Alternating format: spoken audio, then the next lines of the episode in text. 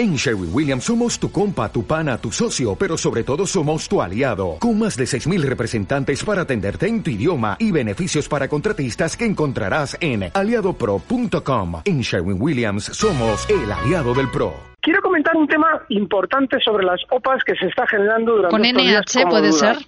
Exacto. Mm, lo hemos leído a través de. Twitter. Sí, y quiero explicarlo en relación a lo que días antes, bueno, semanas antes hablábamos sobre Hispania. En el caso de Hispania, cuando se lanza la primera OPA, esa primera OPA eh, fue en 1740, creo que fue, sí, en 1740. Inmediatamente el valor se colocó por encima en Hispania. Claro, yo ahí explicaba, ojo, nadie tiene por qué acudir al mercado a vender a 17.40 lo que ya está cotizando en 17.50. Y la prueba de ello es que el núcleo duro de España no ha aceptado esa OPA.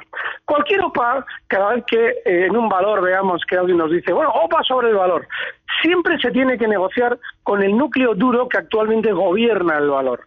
¿Por qué? Porque si no se, si no se negocia correctamente, ese núcleo duro no va a estar de acuerdo y va a colocar el precio por encima de tu OPA para que nadie la acepte. ¿Qué es lo que pasó? Que como efectivamente el núcleo duro de España no lo había aceptado y había colocado el valor por encima, se volvía a negociar para que ahora sí, con la última OPA que han lanzado sobre España en 18-25, ese núcleo duro se coloque a vender títulos. Cada alguien dirá, bueno, pero eh, si bloquea ahora el núcleo duro lo podría haber bloqueado otro. No, porque el único que tiene suficientes títulos para vender es el núcleo duro de Hispania.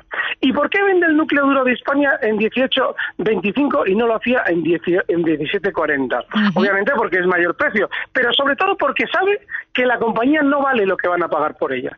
Y de hecho el que lo compra lo sabe también. Sabe que la compañía no vale, pero a él le interesa para lo que sea. Con lo cual, lo normal es que después esa compañía caiga. Ahora vamos a NH.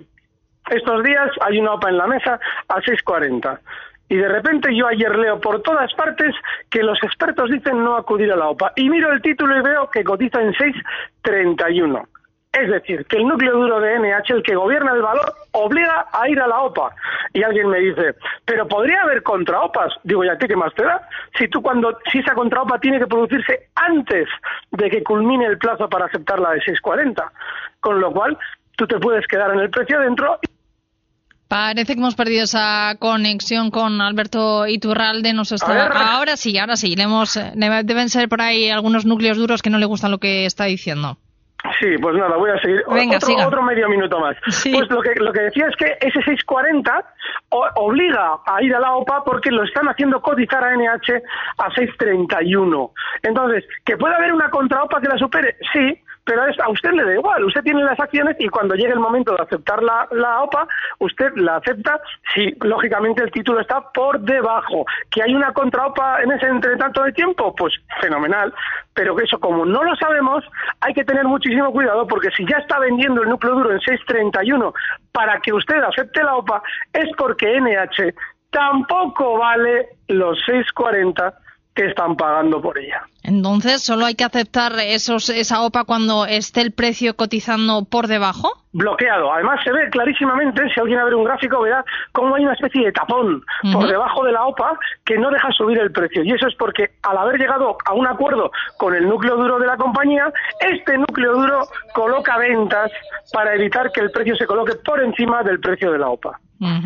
Bueno, pues eh, queda claro, esas dos OPAs, tanto la de NH como la de Hispania, a tener en cuenta.